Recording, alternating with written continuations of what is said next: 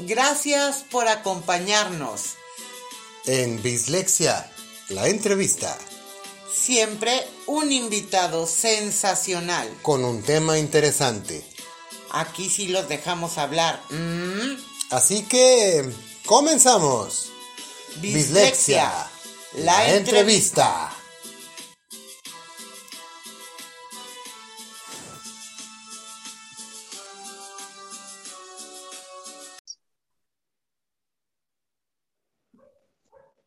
¿Qué tal? Bienvenidos a una emisión más de Bislexia, la entrevista. Como acostumbramos, Ceci Colombo, ¡Yay! JC a sus órdenes, y hoy tenemos a un invitado que va más allá de las fronteras en muchos sentidos. Él nos va a platicar un poquito acerca de, de todo lo que significa ser Dorian Z Rock. Dorian, bienvenido hermano, un gusto tenerte con nosotros en Bislexia. ¿Cómo estás? Muy bien, estimado JC. Y Cecilia. Un Hola. Vale. Eh, Qué bueno. Un abrazo y un gran saludo para todos los auditores de Bis- Bislexia. Eh, a- a- pu- chútense esa, chúpense esa, chamacos. Eh, Eso. Ahora, Pongan atención. pa- pero toda su atención. Aquí, Como niñas. Sí, sí, dime. Como digo, como digo en mi programa yo, corre vinilo. Corre, ve y dilo, Exactamente. perfecto. Bien, empezamos con la parte simpática del asunto. La pregunta Obligada. del millón. Ah, caramba. Ah, Me sí. Sí, mi- mira, de contestarla bien te haces acreedor Ah, a un auto, pero de formal prisión. De esos Matchbox chiquititos. ¿ah? Muy bien. Pregunta seria.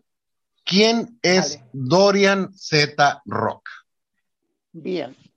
Dorian Z. Rock es un niño que ya abriendo los ojos a los 3, 4 años, digamos, se vio rodeado de unos hermanos que tenían un conjunto musical wow. y por ende, por ende, ¿cierto? Eh, empezó a sentir mucho eh, atractivo por los instrumentos. De partida, o sea, el instrumento que más me gustaba a mí era la batería.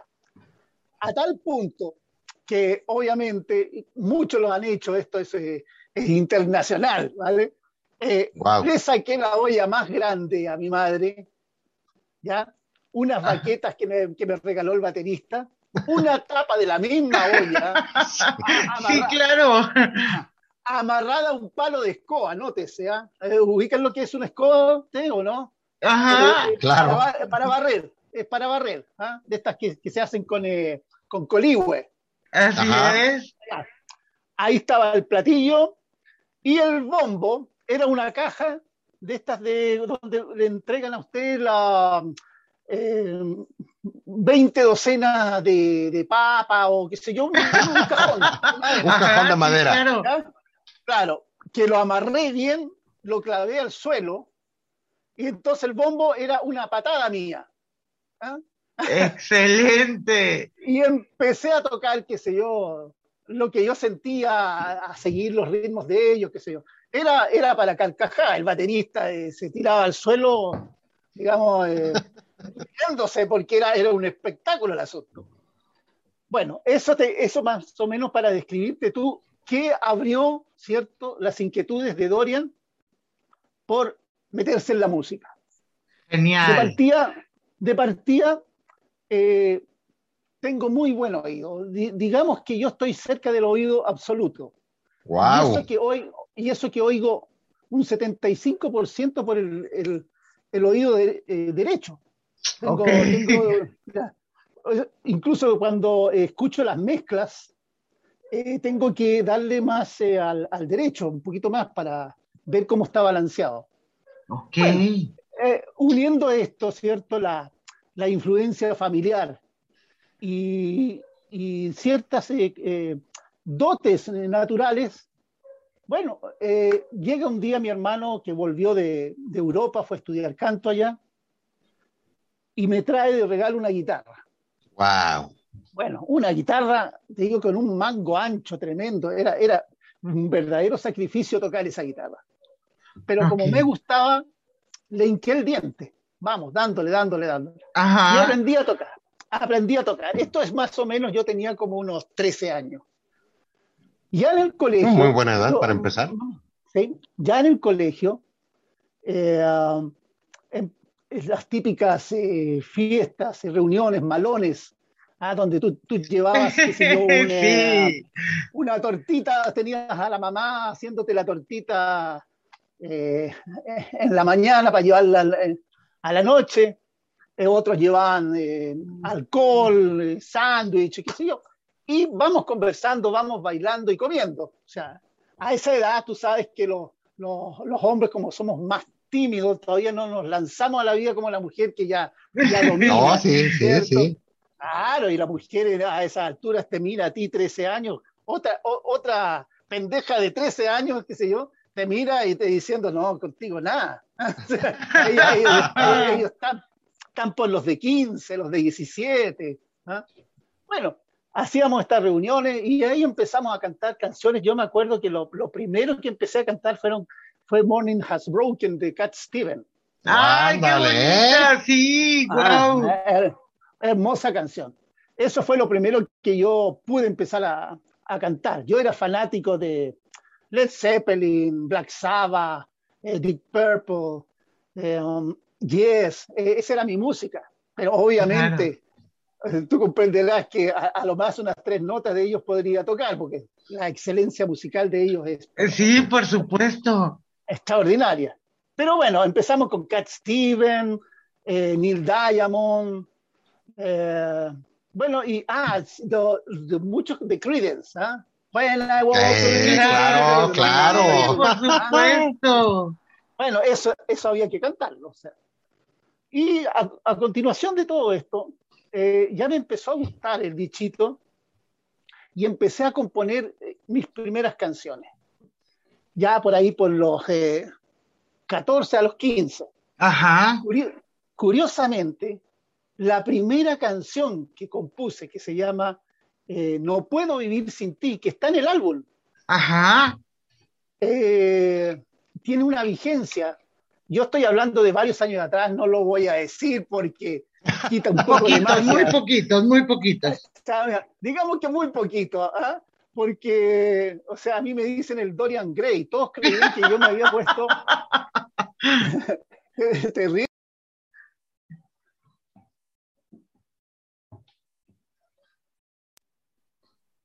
Ah, que- Dorian. Ajá. quiere, quiere, quiere poner in- eh, internet, eso es lo que acaba de pasar. Ah, bueno, No pasa nada. No sigue. pasa nada, no nosotros pasa. somos Nosotros atentos. seguimos. Eso- Claro. Eso es importante. Si se corta, usted ahí, al callo, por favor. ¿Ah? Bueno, ah, eh, es correcto. Antes de que otra cosa pase, ¿por qué tenemos problemas con el Internet? Ahí les va, es que eso no lo dijimos. No, no lo dijiste. Estamos transmitiendo con Dorian, nada más y nada menos que desde Chile. O sea, no está aquí a la vuelta, niños. Está No, en para- Chile. Unos pequeños pocos cuantos Unos- kilómetros. ¿Cuántos miles de kilómetros nos separan? Entonces, lógico, nos, nos falla de repente el Internet, pero no importa porque al final de cuentas, la energía que nos transmite Dorian suple cualquier carencia de redes. Así que, Tenemos a Dorian Z Rock en dislexia, carajo. Bien. Sigamos Bueno. entonces, y luego a los 14, tú, 15 tú años. dale, dale, dale, que Claro, te escuchamos. Entonces, el siguiente título, como digo, a, a esa edad, ya como te digo, compuse esa canción que Ajá. tiene una vigencia hasta actual. O sea, Sí, son muchos años, te digo, son muchos años, y eh, más de una veintena. Y esa canción hoy en día la gente la ha escuchado y ha eh, flipado, como dicen los españoles, porque dentro de mis raíces yo soy chileno y Y es, español. así es, es correcto. Eh, de mi padre era bermeano. Ok, Vasco. muy bien. Y entonces, bueno, para que se hagan una idea, en mi álbum hay como unas tres o cuatro canciones que fueron compuestas en esa época. wow. ¿Ah? Luego ya eh, empezó la cosa un poquito más seria y se e hicieron un, pro, un, programa que se llamaba Campeonato Estudiantil en el Canal 13. En Ajá. ese momento era, existía el Canal 13 y el canal de la Universidad de Chile, mi universidad. Wow.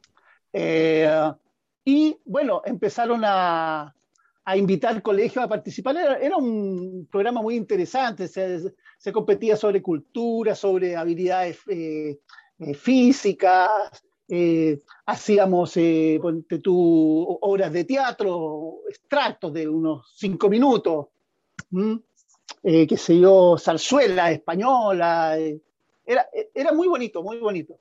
Y a mí me tocaba representar al colegio, porque claro, dijeron, toca la guitarra, canta, y ya, eh, tú, tú vas, tú cantas. Ajá. Uh -huh. Bueno, yo, yo dije, bueno, será a esa edad uno no le tiene miedo a nada, así que ah, no, no, le, no. Ah, le, ponen una cámara enfrente y uno se la come. Ah, claro. Hoy en día, hoy en día es totalmente al revés.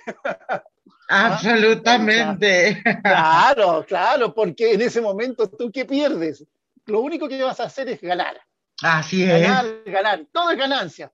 Hoy en día no. Si tú te equivocas en la letra, vienen los periodistas. Y oh, sí. Ah, ya, deficiente mental, qué sé yo.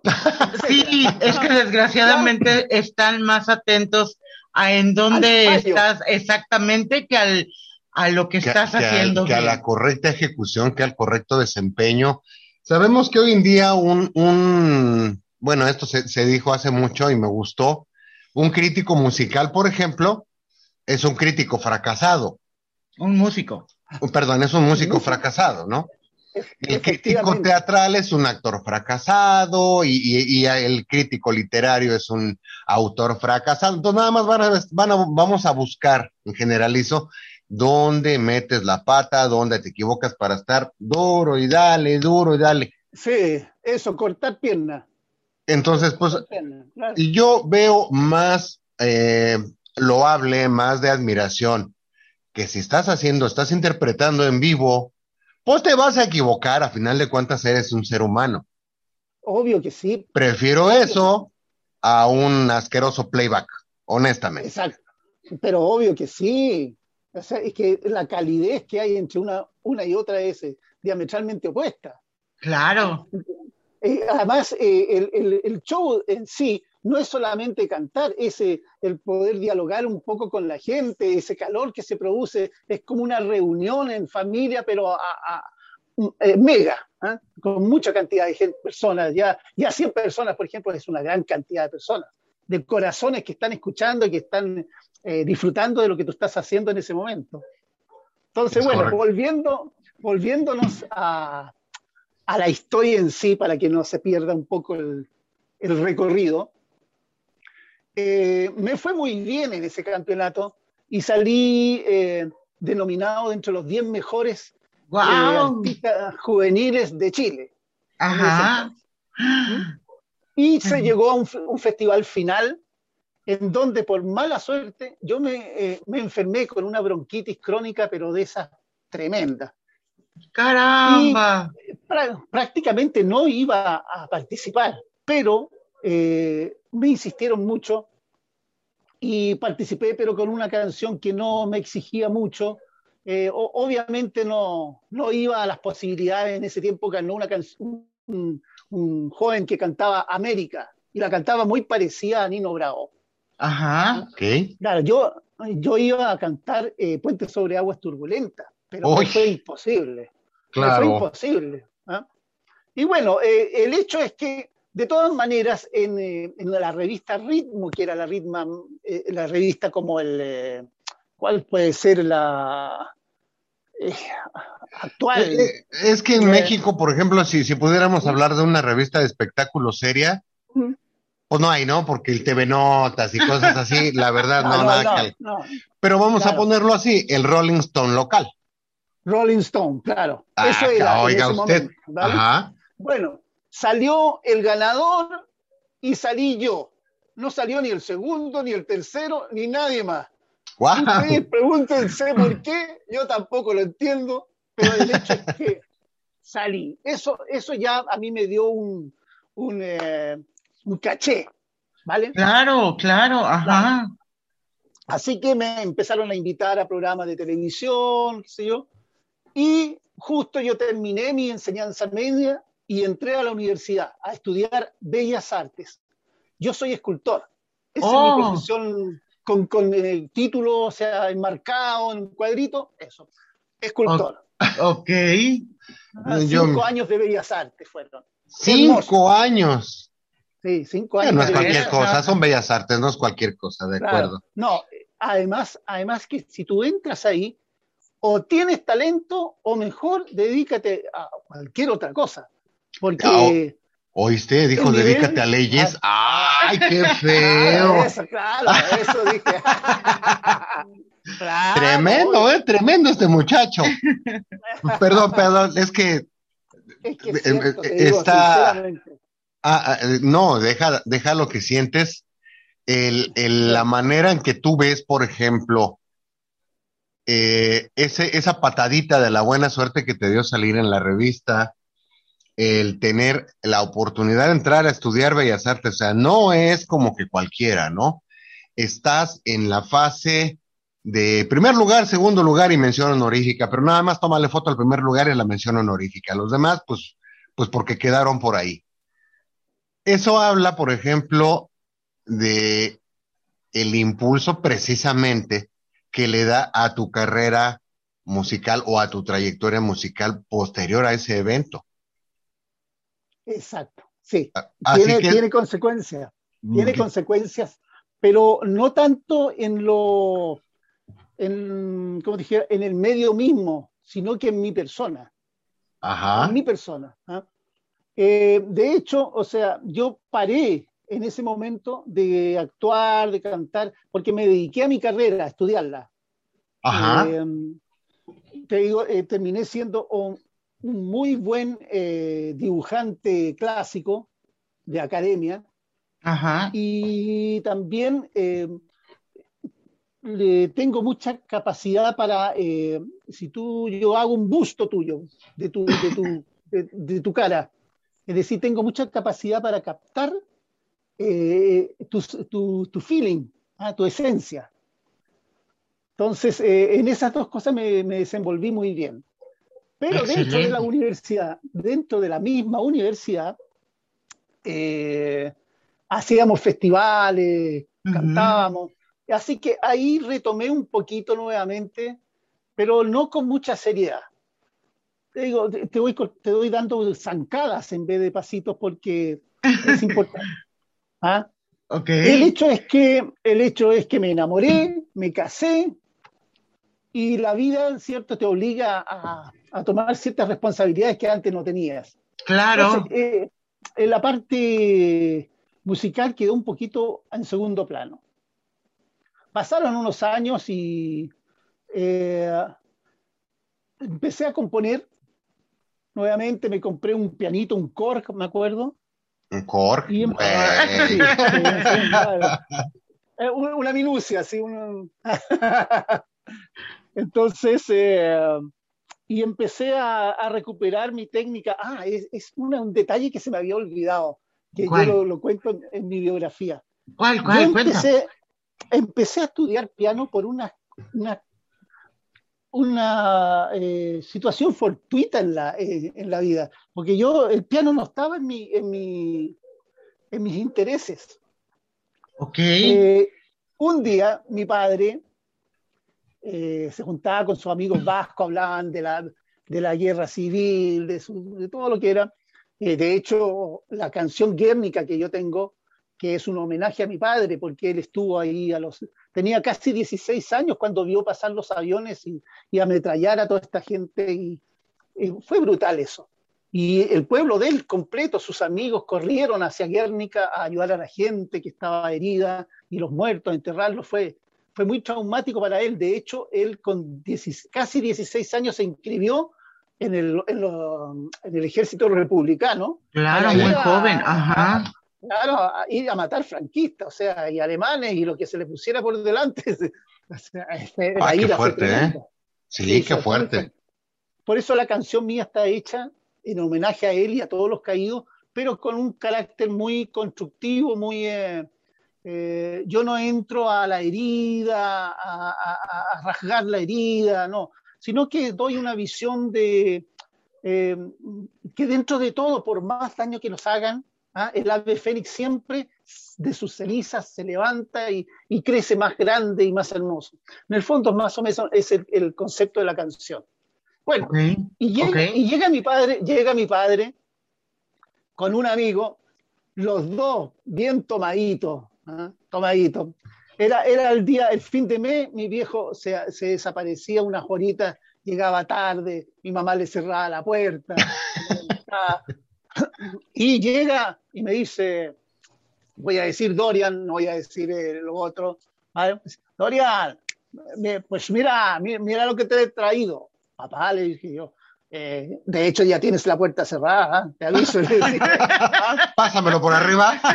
Claro, claro, eh, es que, es que nada, ya. Pero mira, mira por la ventana. Miro por la ventana y veo una camioneta de estas Ford, me parece que son 48, estas que son. ajá, ah, claro. Y sobre ella un piano. De, de estos verticales. Ajá caramba, dije yo, bueno, con e-, esto, esto, esto acredita que me rete mi madre, pero yo abro la puerta. Pues si no le abres tú, le abro yo, mamá, ¿no? claro, claro, obviamente. Oye.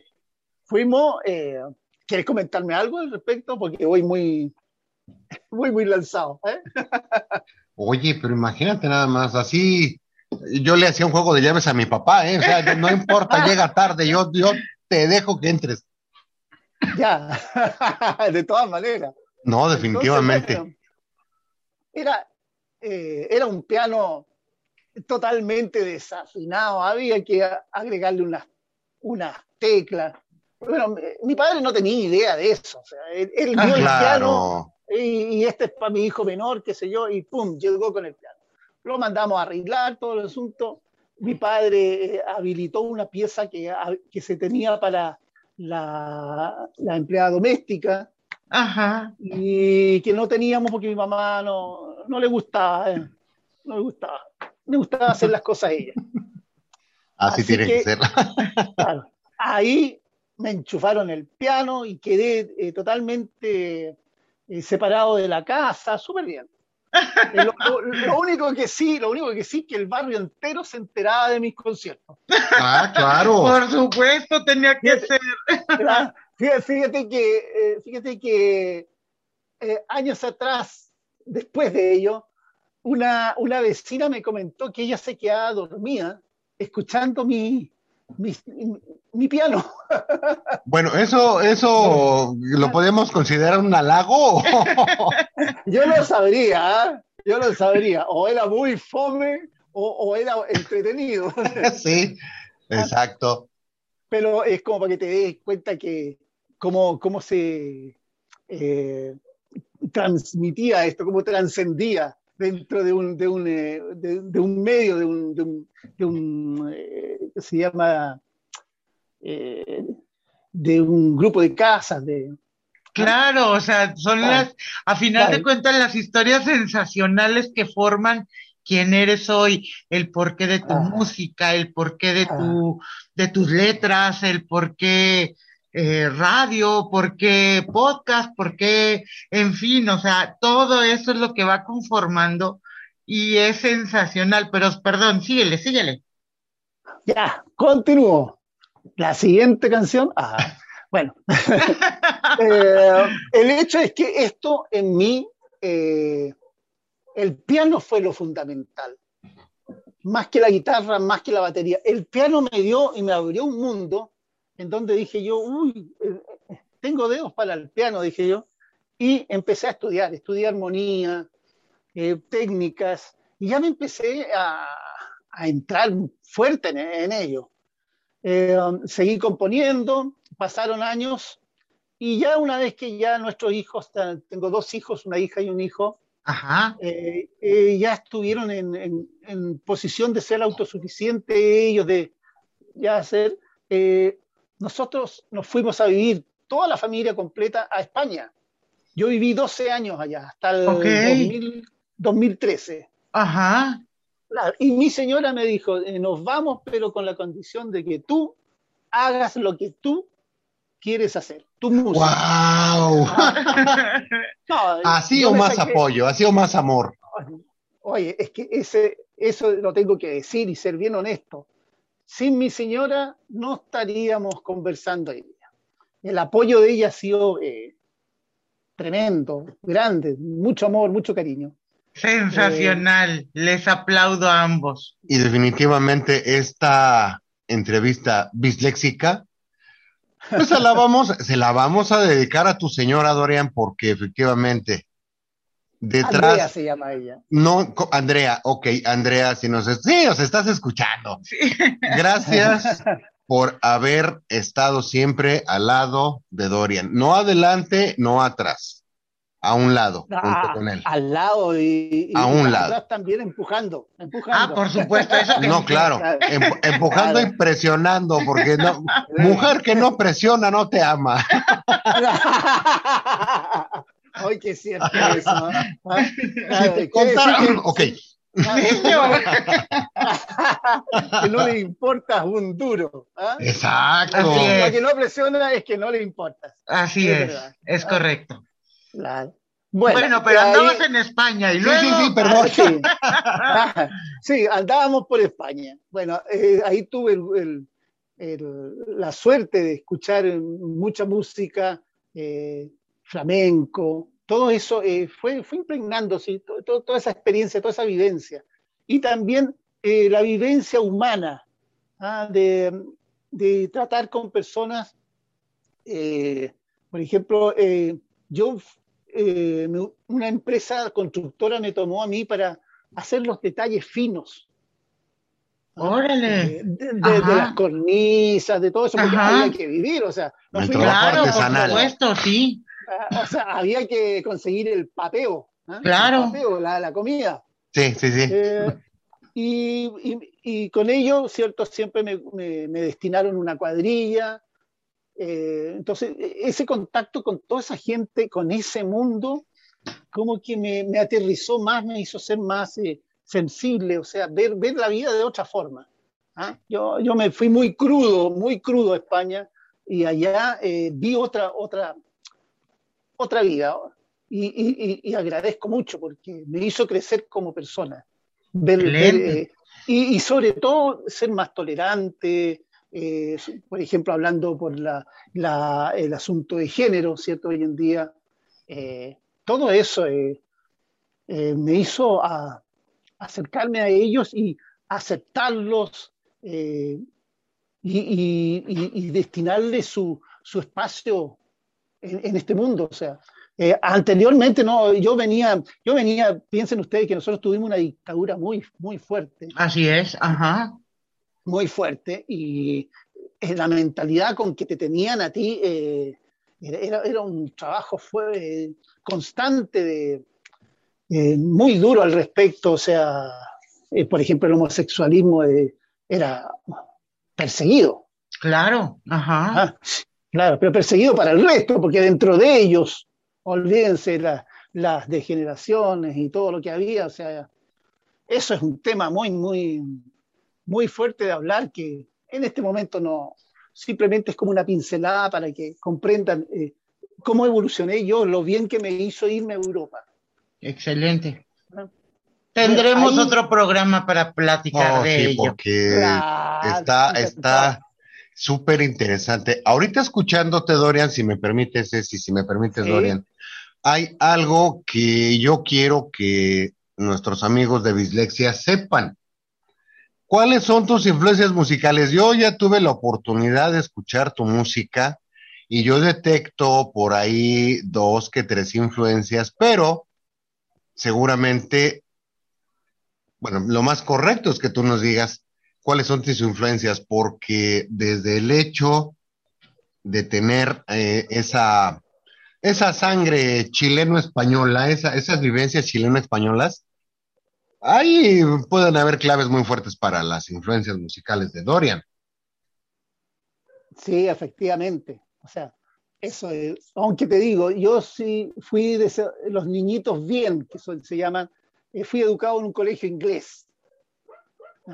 12 ¿ah? años eh, donde lo más importante era lo inglés, lo sajón. Eh, eso me hizo mucho daño hasta el día de hoy. De hecho, por ejemplo, hasta el día de hoy no soy capaz de bailar el baile nacional, la cueca. Es que, ah, oh, qué padre. O sea, claro, es que te digo sinceramente, o sea, puedo bailarla, pero no la siento. Claro. Y lo encuentro, y lo encuentro terrible porque es, tu raíz. Claro. eso es producto, eso es producto de una educación eh, anglosajona. Eh, Chile tiene esa mentalidad que se creen los, los, ingleses de, Sudamérica. Esa es la mentalidad chilena a nivel elite. ¿eh? Hablo a nivel elite. El pueblo no, el pueblo es, es muy cercano a México, le gustan las rancheras, ¿ah? qué sé yo. Eh, el, pueblo es distinto, es muy cálido el pueblo chileno. Pero en donde yo me desenvolvía, no, era más elítico. Entonces, una de las cosas, yo, lo encuentro terrible, pero la verdad es que no, no, no logro hacerlo, aunque he tratado. Es, es, es, algo que tiene que venir de tu, de tu niñez, de tus raíces. Eh, en fin, bueno, hablando bien de mis influencias, mis influencias son de partida eh, rock and roll.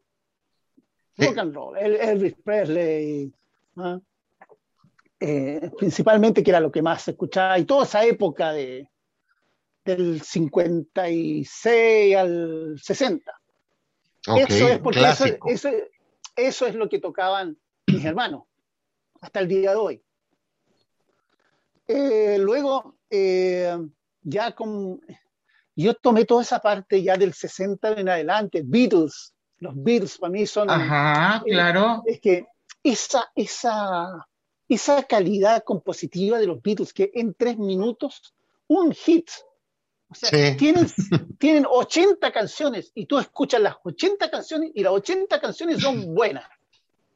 O sea, no tienen una canción que tú puedas decir, esta canción es mala, es aburrida. Y esa no va, ajá no va, no, son impresionantes. Para mí los Beatles como, como, como capacidad compositiva, lejos lo mejor, lejos lo mejor.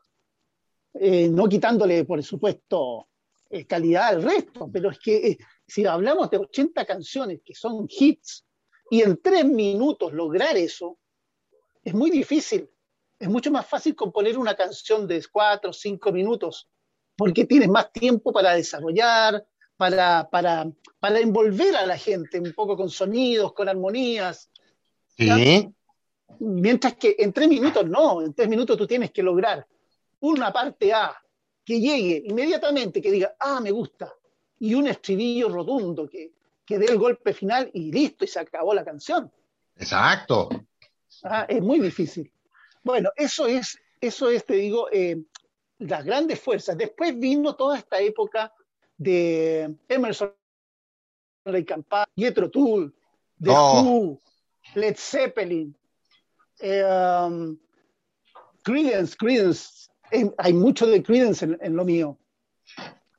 Eh, um, te digo, creo que eh, se basa más bien en e, esos son los grandes bloques. Si tengo un poquito de influencias de, ¿cómo se llaman los españoles estos de... Um, Ah, no se me viene en este momento. A ver si me ayudan un poquito de. Héroes del silencio. Ah, ah claro, ajá, cierto. Sí, Héroes del silencio, eh, tengo un poco de influencia de ellos. Y. Um, Soda Stereo podría ser en la canción. Eh, lo sabía, lo sabía. adolescencia. Sí. Adolescencia, sí. Me gusta mucho el concepto de Soda Stereo empiezan tres, cuatro instrumentos nada más, con una limpieza de ejecución extraordinaria, porque eran muy buenos músicos. Y son dos, tres pinceladas y arman un, cuento, pero precioso. O sea, eh, eso, eso me gustó de ellos. Eh, por otro lado, cuando hablamos de influencias eh, grandes, ya enriquecedoras para mí, fue mi profesor de, estética en Bellas Artes, Lucho Advis, que es el, es, el, compositor de la cantata Santa María, que, tocan los Quilapayún. ¡Ay, qué maravilla! Sí, no, claro, Quilapayún es clásico. Claro, bueno, él, él fue profesor mío durante tres años de estética. ¡Wow! Eh, e historia del arte. Entonces, eh, ¿qué pasa? Que él, su, clase, eh, aparte de hablar de pintores, de escultores, él llevaba la música tan adentro que la incluía adentro. Y nos pasó y nos hizo el sentido de cada época, como barroco, romanticismo, expresionismo, ¿ya? un Bela Bartok, eh, un, Bach, un, un Wagner, un Bach. Wow, sí. otro talón, otro talón golpeado. No, ese, ese talón, ese talón, eh, te digo sinceramente, o sea, fue, eh, fue lo que redondeó mi creatividad. O sea, esa, ese, ese es el, eso es, la manta que cubre todo el resto. Eh, si tú te fijas, hay muchas armonías en, los arreglos, son, los arreglos son todos hechos por mí. O sea, tú, tú lo que estás escuchando ahí está. Las guitarras las toco yo, los pianos los toco yo, las secuencias, todas las secuencias las toco yo. La, la, voz principal y las segundas voces las hago yo. Ahí no intervino nadie más que mi, mi productor, Sergio Patiño, mexicano. Eh, eh, ¿Ah? eh, eso es justo lo que te quería yo pedir que nos, que nos platicaras. Antes de comenzar la, entrevista, nos estaba platicando Dorian esto. Está bien interesante. Carajo, maestro, te escuchamos. Vas con todo. Eso, mira. Sergio Patiño, un joven, es un joven productor y ingeniero en sonido. Eh, todo el sonido está hecho por él. La la masterización, eh, es extraordinario, eh, de un conocimiento, para mí es, es un superdotado, es una genialidad porque además hace programas para las nubes, eh, es un tipo extraordinario. O sea, son, son unos fuera de serie y que eso es lo bonito que te quiero contar. ¿Cómo llegó Sergio Patiño a Dorian? Sí, ¿Ah? ¿cómo? Sí, sí, sí. mira, eso, eso es algo eh, muy increíble. Resulta que yo de la canción No puedo vivir sin ti hice un video artesanal con mi hija en una playa y después yo metido dentro de una pieza, escribía en las paredes, no puedo vivir sin ti, era un tipo achacado, estaba desesperado, había perdido el amor de su vida. Olvídate, pobre tipo, ¿ah? eh, dentro de una pieza, que desgraciadamente cuando lo filmé, lo filmé con una, una mm, grabadora muy mala, y tiene muy mala definición, no se puede hacer nada con él, nada más que verlo así como algo anecdótico. Pero pienso, pienso hacer ese video. ¿ah? Claro, sí. Tengo que hacerlo. Bueno, el hecho, yo subí este, este video a YouTube, o perdón, a Facebook. Ajá. Y dentro de las personas que estaban ahí, no sé, yo no sé cómo llegó este video a Sergio, pero llegó a él. Y él me escribe diciéndome, eh, ¿cómo fue que me dijo? Muy, muy mexicano fue. Eh, órale, me dijo, creo, órale, qué, qué chulo, qué chulo. Eh, eso fue lo que qué chulo está este video. Lástima me dice que tiene tan mala definición y tan mal sonido. Tan mal sonido. Ok. okay. obviamente, obviamente yo, lo, yo le dije inmediatamente, por supuesto que tiene mal sonido, lo, lo grabé en mi computador con el Cubase y ese es el sonido que yo logré dentro de lo que conozco de mezcla y, eh, o sea, totalmente artesanal. Entonces me dice, me dice, mira, la canción preciosa, me dice, la canción me ha encantado porque es una mezcla como de, porque esa canción tiene, tiene un feeling así medio oriental. Utilicé tablas hindú, eh, todo, todo tipo de percusión hindú y cajón peruano. Wow. no, tiene, eh, no sé si la has escuchado, cuando la escuches te vas a dar cuenta que tiene un, toque muy especial esa canción. Y es la primera canción que hice en mi vida. Mira. Eh, claro, entonces me dice él, eh, mira, ¿tú tienes los midis de esto? Claro, le dije yo, por supuesto. Pues mándamelo. ¿Tienes las canciones inscritas? Sí, justamente hacía poco había inscrito todas las, canciones en el, en el derecho autor de ajá, España, ajá. ¿Mm? Yo, yo soy, a mí me protege SGAE. Ok. ¿ah? Ajá. Sí, sí, sí. Entonces, entonces eh, ya, le dije yo encantado, y te los mando igual, le dije yo, porque, o sea, eh, una de las cosas, o sea, uno debe ser desconfiado, pero debe saber también de quién ser desconfiado. Claro, ajá. ¿no? Una persona que abiertamente te está diciendo, muy sinceramente, la falencia de lo que tú estás, has producido, es que es una persona que tú ya puedes ir de lleno con ella, puedes, puedes platicar eh, bien. Bueno, le mandé los MIDI y me dice, pasó como una semana y me llega un email diciendo, a ver, ¿qué te parece cómo va, cómo va sonando esto? Bueno, ¡Qué pesco a ver, padre! bajo, ba- bajo el, bajo el email y me pongo a escucharlo. Bueno, me quedé de una pieza, o sea, ¿Cómo, no? hombre, hombre, estaba escuchando mi música, pero ya a un nivel eh, intermedio entre lo profesional. Ah, profesional. Entonces le dije yo, bueno, mira, haga una cosa. A mí el SGAE me da, en ese tiempo, me daba mil euros para que yo eh, produjera algo. Entonces, mira, muy dije yo, mira, tengo mil euros y hagamos algo con esto. Le mandé todas mis canciones para que viera él cuál, cuáles podrían componer un álbum. Y entonces él, él, eh, de ahí tomó 12, 12 de las canciones. Y me dijo, mira, estas canciones las vamos, a, las vamos a trabajar, me dijo. O sea, yo podría pescar estas canciones, me dice, hacer eh, una buena mezcla, masterización y listo, y vengan esos mil euros al bolsillo. Y bueno, de aquí para adelante, si te interesa, po- podemos seguir. No, Ajá. Sí. todo lo contrario, él pescó las canciones y me dijo, mira, estas canciones están estructuradas de tal manera, ¿sí? ¿qué te parece que, mira, a esta canción le hace falta un puente? ¡Guau! ¡Qué padre! Ajá. Claro, la- esta canción, ¿por qué no la alargamos? Esa canción que, que alargamos es eh, de esos amores, Ajá. canción- Ajá. que ha gustado mucho a nivel femenino, ha gustado Sí. mucho, es muy romántica, tiene mucho, ¿ah? pero curiosamente esa canción dura ocho minutos. Es Ah, una, una rapsodia bohemia, pero de amor. de amor, exactamente. Eh, le agregamos la parte del solo que es el primer solo que es muy es muy eh, romántico, muy sensible, es una guitarra con, el, con la técnica de Bendix, que tú, le, tú Wow. mueves la perilla, al mover la perilla Ajá. tú le, da- le das volumen a la nota, tocas la nota y después mueves la perilla. ¿ah? Entonces Ah, suena como un, ajá. un violín. Ajá. Entonces, eso está tocado con guitarra, eso no es sintetizador. Ok, Eso- wow.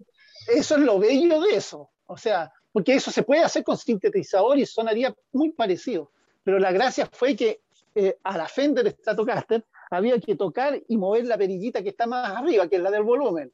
Ajá. Eso, eso significó un par de semanas aprendiendo la técnica, porque Ajá, no la claro, porque no, de- ah, claro. todo, todo esto con videos que él me mandaba, mira, escucha tal, mira cómo toca, mira cómo hace la técnica del Bendix. O sea, fue un- todo, el- todo el álbum en sí fue un, un aprendizaje para mí. O sea, yo creo que eh, hice eh, carrera y posgrado en este, en este álbum.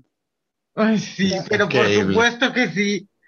Claro, tuve que mejorar técnicas de piano, técnicas de guitarra, técnicas de bajo. Tuve que mejorar técnica vocal. Eh, yo, yo cantaba mucho de garganta y eh, aprendí la técnica de, de- claro, de colocación, colocar la voz en los resonadores. Hecho que de hoy en día ya no me desafino más, me desafinaba mucho por eso, porque cantaba de garganta.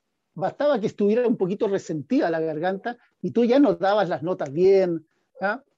Eh, y, se, y se opacaba rápidamente la voz. No, aprendí la técnica de colocar la voz, eh, que es la técnica de cabeza que se llama. Ajá. Sí, sí, sí. ¿ya?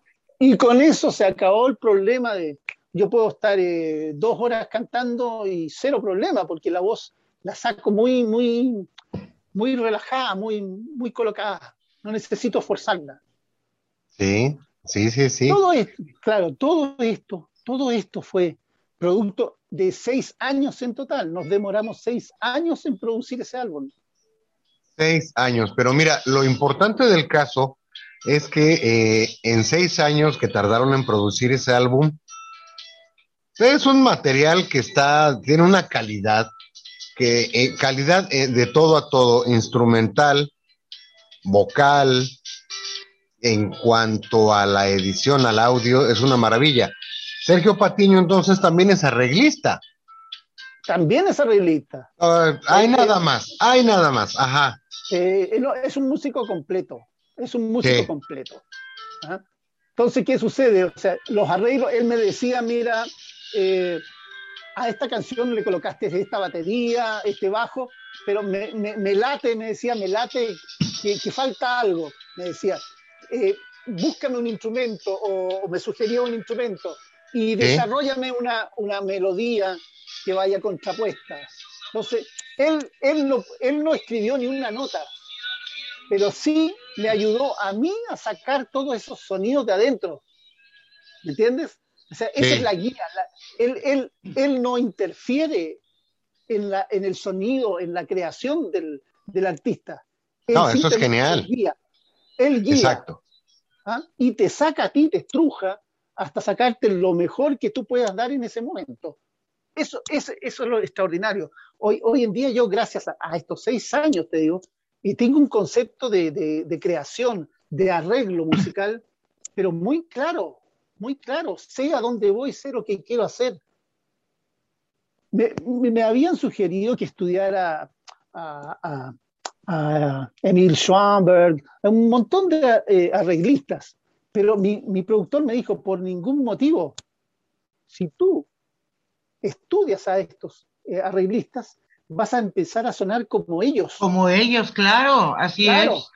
Me dice, si tú tienes tu propio sonido, el sonido que tú tienes es de seguro que cuando pongan una canción tuya, las personas van a decir, este es Dorian. Así es. Definitivo. Así es. porque tienes su característica, tienes tu sonido. Entonces me dijo, eso bajo ningún punto de vista. Si necesitas algunos, eh, algunos conocimientos eh, eh, busca puntual. Eh, necesitas, quieres hacer algo ah, maravilloso en cuanto a cuerdas. Bueno, escúchate a, a, Wagner, escúchate a eh, Beethoven.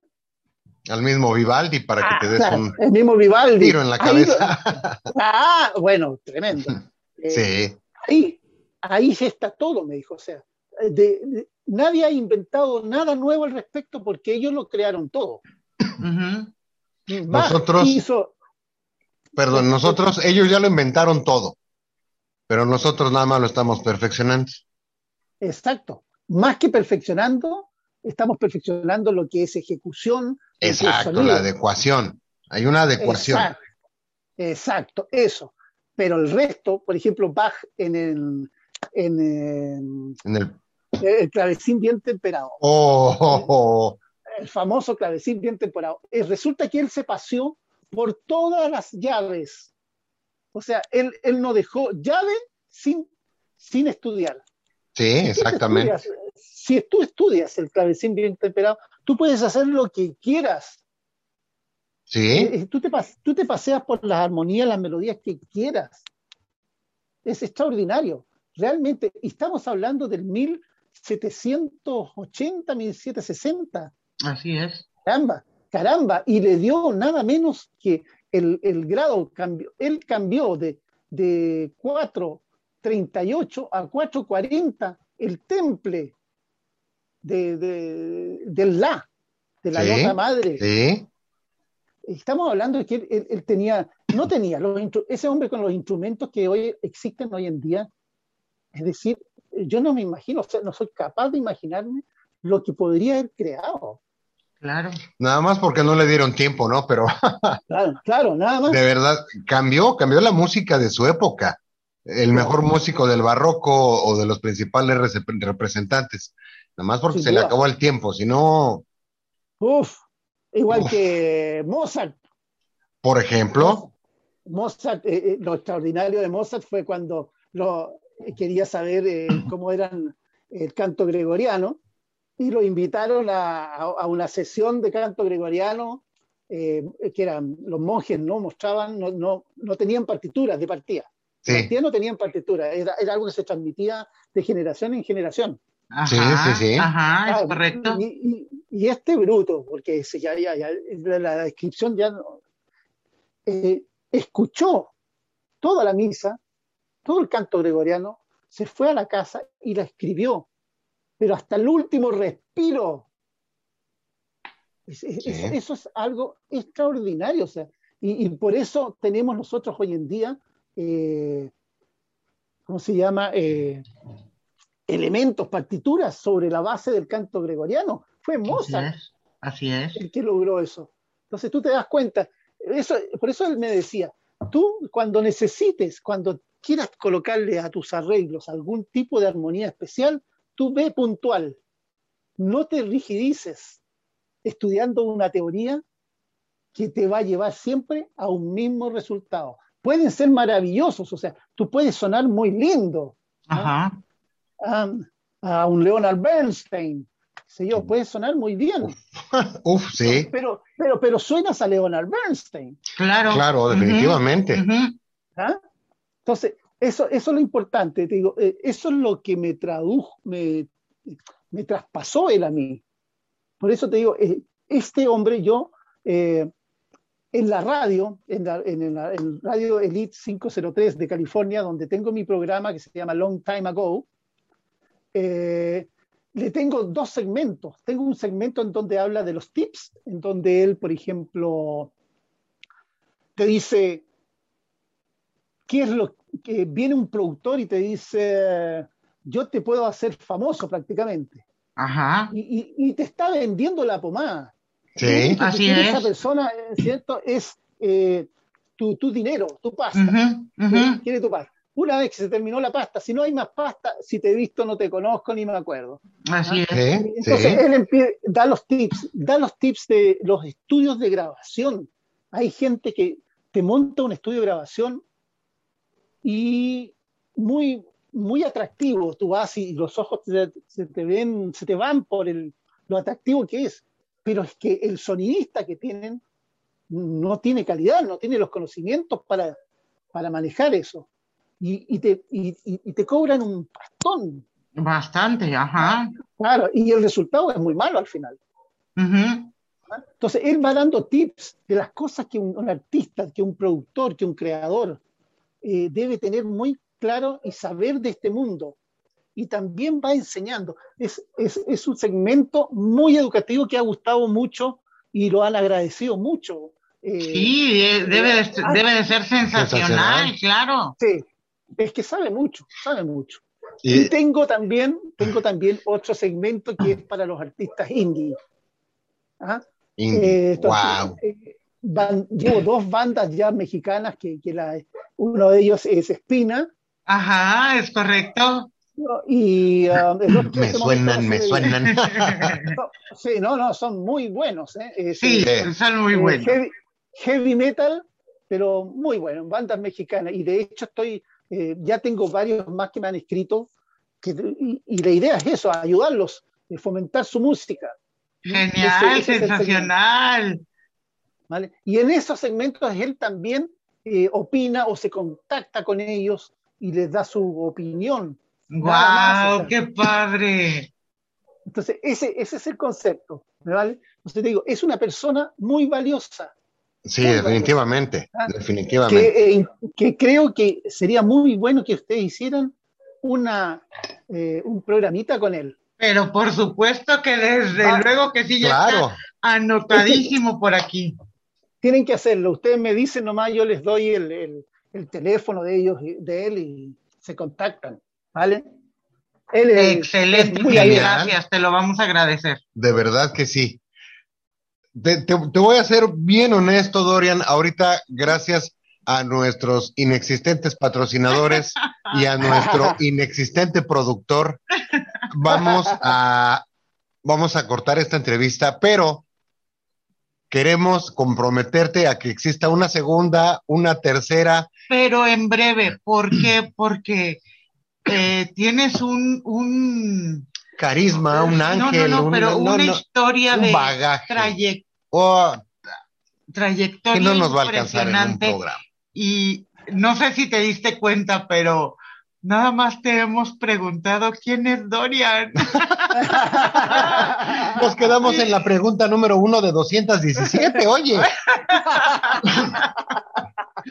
Pero, Caramba. pero de verdad, Dorian, me encantaría, quiero sí hacerte, eh, Vamos a comprometerlo, sí, sí, vamos quiero a comprometerlo. comprometerte y no sé, ya fuera del aire nos pondremos de acuerdo, pero me gustaría mucho que esta fuera la primera de dos partes. Eh, eh, hoy sábado presentamos esta primera entrega y para el siguiente sábado eh, me encantaría, o sea, dos programas seguidos contigo. Eh, ¿qué opinas? Encantado. Tres, cuatro, lo que quieran. Ah, perfecto. Material tenemos con Dorian, mucho material.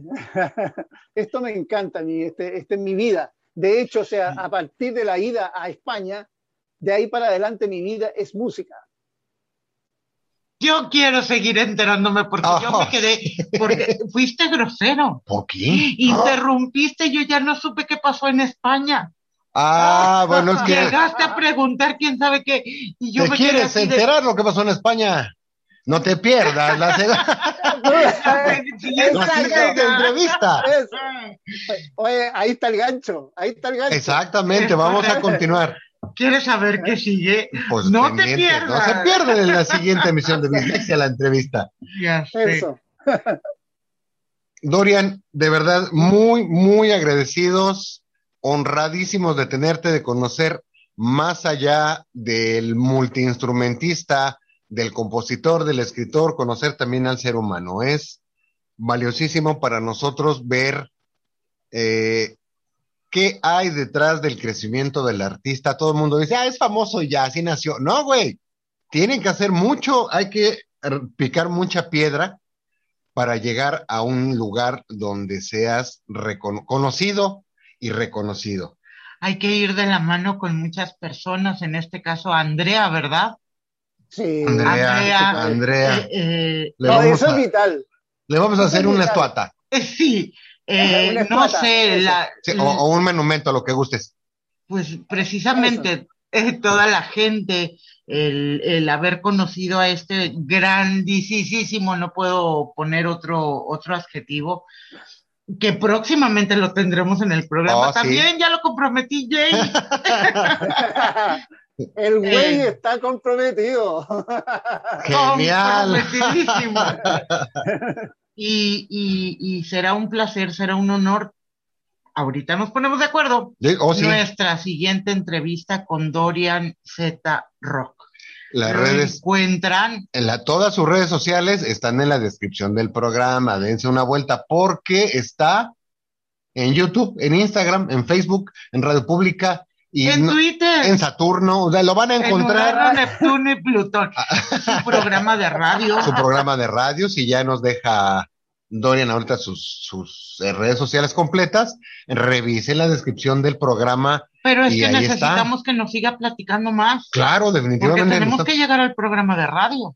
Y tenemos que y llegar vamos para allá. al Entonces el programa de radio no lo ponemos. No, sí lo ponemos para que Es que me acabo de enterar de algo. ¿Qué crees? ¿Qué? Que creo. No, no creo, estoy segura. Tenemos canal de TV. O Ah, sea, ¿Tam- Dorian, ¿También tienes tu canal de TV, Dorian? No, desgraciadamente no. Canal Ah, de ok. TV no. Ah, ok, Ah, ok, en- ok. Solamente, solamente en YouTube eh, subo videos. Ya estoy subiendo videos con mi Sí, persona. y exactamente, por eso preguntaba. Claro. No, eso sería genial, pero yo creo que aún no. Aún no Bueno, pero Ya vendrá. eh, está, está planeado y se va, se va a realizar, ya lo verás.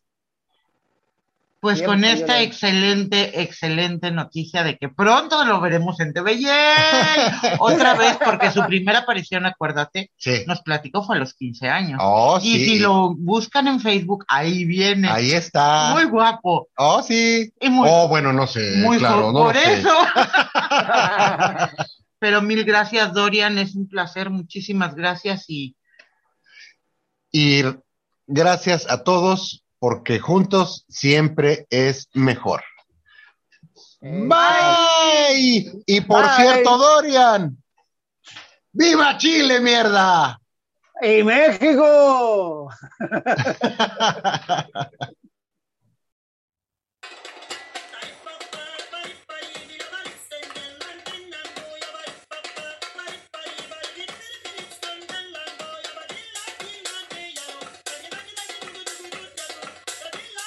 Y hasta aquí la bislexia. Muchas gracias por acompañarnos. Nos despedimos de ustedes Ceci Colombo, y JC Santa. porque juntos siempre es mejor. Bye.